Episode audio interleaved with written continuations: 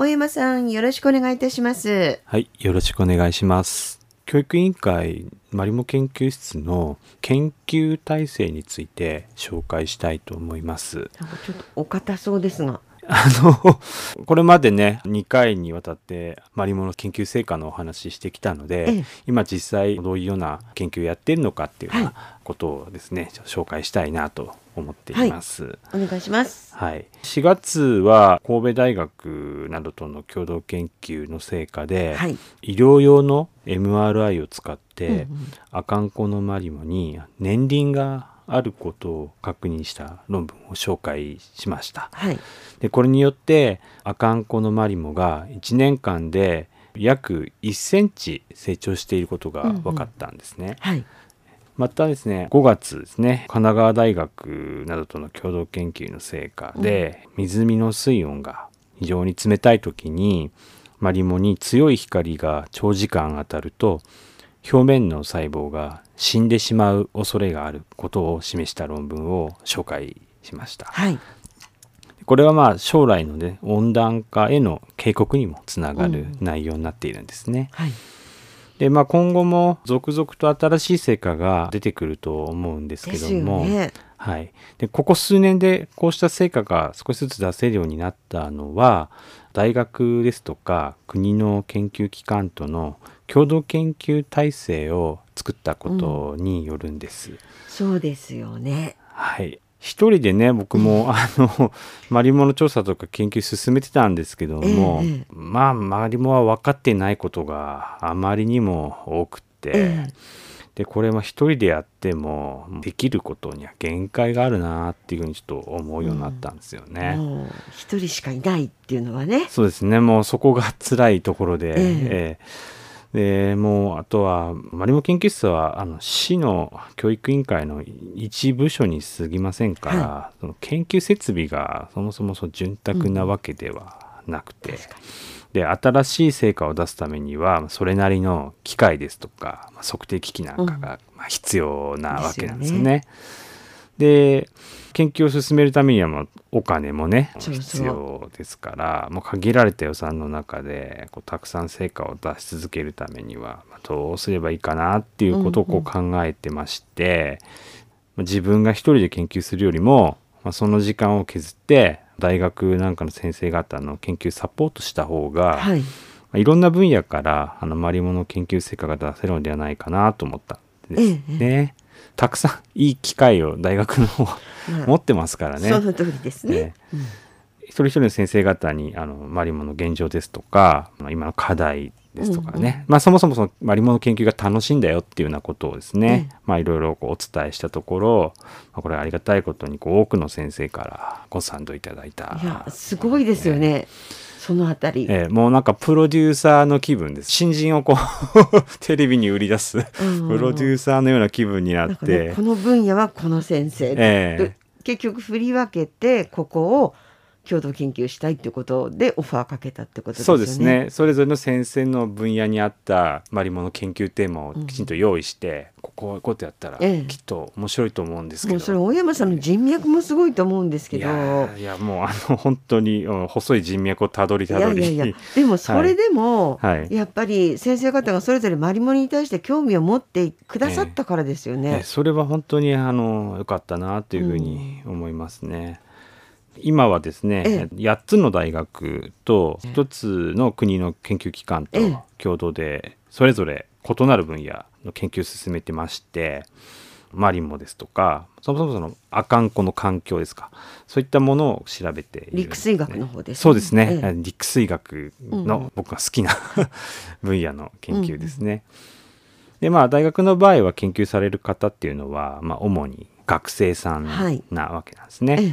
卒業研究ですとかまあ大学院の修士博士課程の研究テーマとして、マリモをあの扱っていただいているね。すごいはいことですよね。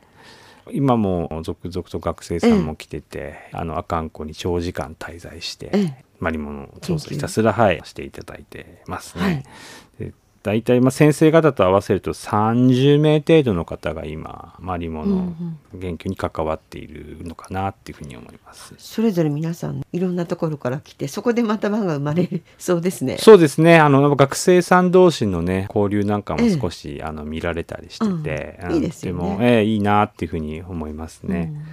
私たち教育委員会が共同研究相手にやっているってことは研究テーマの考えたりですとか、まあ、実験スペースを提供したりですとか、あとは論文を書く際にはあの執筆の補助をしたり、あとはあの、まあ、マリモの生育地調査するためにはいろんな許可申請が必要なのでですね。はい。でそういうのはほぼこちらの方であるえ程度用意してっていうようええなことをしつつ現場作業ですね。阿寒湖の潜水作業うんなんかもこう担当しつつ先生方の科学先生の研究をバックアップしているっていうような状態にしています。もう学生さんもねただこう観光でいらっしゃってるのではないので研究もしながらあとはまあ阿寒湖の、うんまあ、季節やね食べ物なんかも楽しみながらやっていただけてるのかなっていうふうに思いますね。ねそこ一番ですよね。はいもう自然含めて全部あ観光、ええトータルで見ていただけるのが一番いいと思いますからね。そうですね、まあ、関東ですとかね関西の方からもいらっしゃってますからね、気候の違うところでリフレッシュしながら、はい、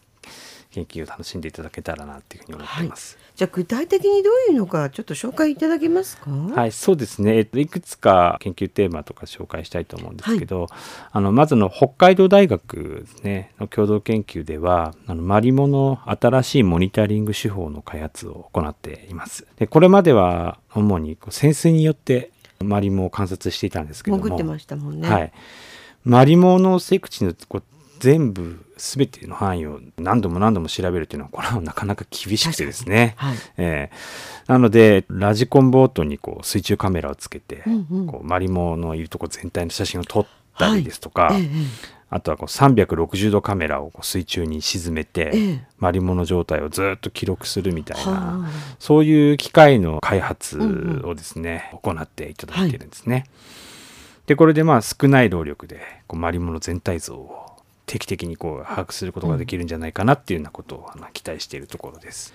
あとは北見工業大学さんですね、うんうんえっと共同研究では主にあのマリモとアカンコの水質との関係を調査しています。水質はいマリモは湖からまあ栄養を吸収していますから、ええマリモの成長にそもそもどのくらいの栄養が必要かっていうことですね。実はまだ分かってないんですね。えええこういうことをあの明らかにしていきたいと。すごいな。ええ特にあの湖最近阿寒湖はどんどん綺麗になっていってますから、ええ綺麗になってるっていうことは栄養がそうです少なくなってるってことなんですね。果たして十分かなっていうようなとことかも、あの見ていけたらなとはい。思っています。これからにつながりますからね。はい。それで道内だけではなく道外とのはい。大学とも共同研究を進めていまして例えば神奈川大学ですね共同研究ではマリモの光合成と水温との関係を調べています、はい。で5月の放送では寒い時期のマリモの光合成に関する研究成果をええ紹介しましたけども、強い光ダメよっていうのですよね。そうですはい。実はその夏の暑い時期ですね。ええ。水温が高い時期がどうかっていうことも今ですねさらに調査を進めているところなんですね。これからですね。はい。はい。これから楽しみな成果が出るかなと思います。はい。あとはあの神戸大学さんとの共同研究では主に湖の流れとですねマリモの動きに関する調査を進めているんですね。動き。はい、湖の中でマリモがどういうふうにこう動いているのか、うんうん。えーまあ、4月の放送でアカンコのマリモの年輪に関する研究成果ですね、はいええ。これは神戸大学さんなんですけど、ええ。公開。MRI 使ったのですね。そうですね。紹介したんですけども、これはもともとマリモの動きに関係するそのマリモの密度ですとか重さですとかそういったことを調べることを目的として MRI で調べたんですね。で現在も引き続きそういったあのデータをもとに例えばまあ阿寒湖に吹き込む風の強さなどを考慮して、マリモがこうどっち方向に動いたりしてるのかなゆらゆらしているか。ええっていうのを理解するための研究を行っています。まあその他のまだたくさんあるんですけども、ええまた別の機会に、はいあの紹介したいと思うんですけども、ええ大事なのはですね、えっと、こうした研究成果をあのきちんと論文として公開することなんねですね。そうやっておっしゃってましたもんね。はい。最近はその新型コロナウイルスの報道などもあっても科学的な評価っていうような言葉をですね、まあ聞くことが増えたんですけども、科学的な評価っていうものの一つに客観性っあていうのがあるんですね。あはい。でつまりその自分たちの研究成果が科学的であるかを評価してもらうためには論文として成果を公開することが必要なんですね。はい。論文として公開されるためにはあの専門家の審査を受ける必要がはい。ありますから、うん。無事に公開された論文っていうのは研究内容が科学的であると認めた、られたことになるんです。うん逆に言えばその論文になってないような研究成果っていうのは、まあ、あくまで仮説だったり、はい。個人的な、まあ、見う解んにこうとどまってしまう。でだからやっぱり論文は重要なんですね。そうなんです。とても重要なんです。ええ。今後もねあのたくさんの論文を公開して、ええ。まあ、リモに対する理解を深めてそして保全の取り組みに生かしていきたいなというふうに思っています。公開された論文っていうのがやっぱり科学的であると認められたということになっていくってことなんですよね。そうですね。えーだ他の人から見てもそれほど間違ったことうんは言ってないよねっていうのはお墨付きをおもらっているっていうことになるんですね。はい。最後にちょっとあの小山さんの方からお知らせがあるということで。はい。今年のあの5月からマリモ研究室の公式インスタグラムを始めました。ええで、こういった共同研究も含めて、マリモですとか、まあ、研究室の取り組みをあのお伝えしていこうと思いますので、ぜひご覧いただければと思います。はい。釧路ハイフンマリモラボで調べていただけたら普通にあの日本語でマリモ研究室っていうふうに入れていただいても出るかなと思います。はい。ぜひ皆さんチェックしていただきたいと思います。はい、小山さんありがとうございました。はい、ありがとうございました。